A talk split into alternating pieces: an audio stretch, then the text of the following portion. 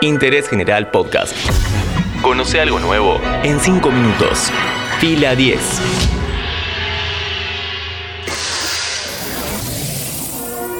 Bienvenidos y bienvenidas a un nuevo podcast original de interés general sobre cine y series. Mi nombre es Matías Daneri y hoy, ante la falta de estrenos rutilantes, te voy a contar la historia de William Castle, el hombre que le dio un nuevo significado al marketing en el cine. ¿Qué es el gimmick? ¿Cuáles fueron los mayores disparates que hizo para promocionar una película? ¿Queda algún recuerdo positivo de su filmografía? Todo esto y más en 5 minutos.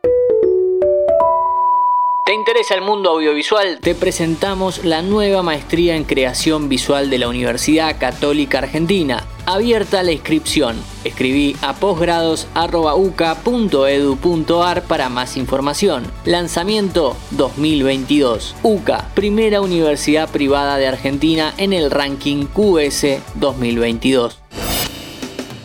Cuando hablamos de William Castle nos referimos a un director que se hizo un poco más famoso por lo que hacía fuera de las pantallas que por lo que ofrecía en sus películas. Desde finales de la década del 50 convirtió su cine de terror en una promesa de experiencia para el público. A ese marketing se lo llamó gimmick o trucos publicitarios. Todo empieza en 1958 durante el estreno de Macabro. Castle promocionó este film anunciando que al comprar la entrada los espectadores quedaban asegurados con una póliza de mil dólares en caso de muerte por miedo.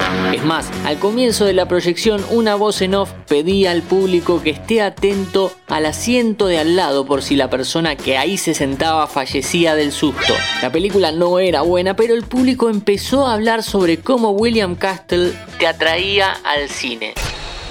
En una época donde el marketing era boca a boca, el director entendió que el camino que estaba trazando era perfecto, pero que tenía que superarse en cada promoción. Su siguiente película fue La Mansión de los Horrores, en donde se estrenó el sistema llamado Emergo. La promesa era que los sustos que se veían en pantalla iban a salir de la misma. En realidad, Emergo era un esqueleto de plástico manejado por unas poleas dispuestas en la sala que salía, entre comillas, de la pantalla justo en el momento en que aparecía un fantasma en la película.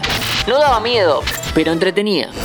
Y así, Castle siguió y siguió. En escalofrío, cambió las butacas de los cines para que los espectadores recibieran una pequeña descarga eléctrica que les hacía saltar de sus asientos y en ese momento las luces se apagaban y se escuchaba una voz. En 13 fantasmas se le entregaba al público unos anteojos especiales con los que se suponía podían ver a los espectros de la película.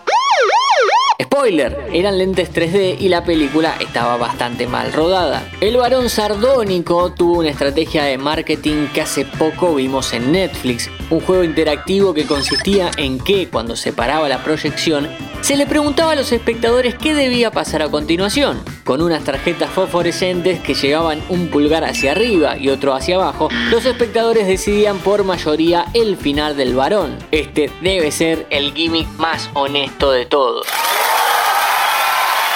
Por último, la película 13 chicas aterrorizadas fue rodada con 13 actrices que representaban a jóvenes de un internado y cada una de un país diferente. Castle filmó 13 versiones distintas de las primeras escenas para que en cada país pensaran que su compatriota era la protagonista de la película. ¡Espectacular!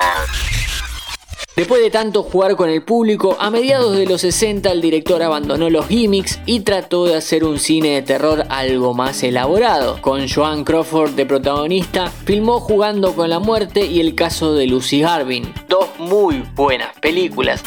También quiso dirigir La Semilla del Diablo, pero no lo consiguió porque Paramount le dio la dirección a Roman Polanski, pero Castle se conformó con producirla. Su última película la rodó en 1974 con el mismo Marcel Marceau. I am William Castle. Some of the sensation which the actors on the screen will be will also be experienced the first time in motion picture history by certain members of this audience. Extravagante e inteligente, William Castle fue uno de los directores y productores que no dejaron una huella en la filmografía mundial, pero sí entendió a la perfección el negocio. De él hablamos hoy en 5 minutos. Interés General Podcast. Encontrarnos en Spotify, en Instagram y en interésgeneral.com.ar.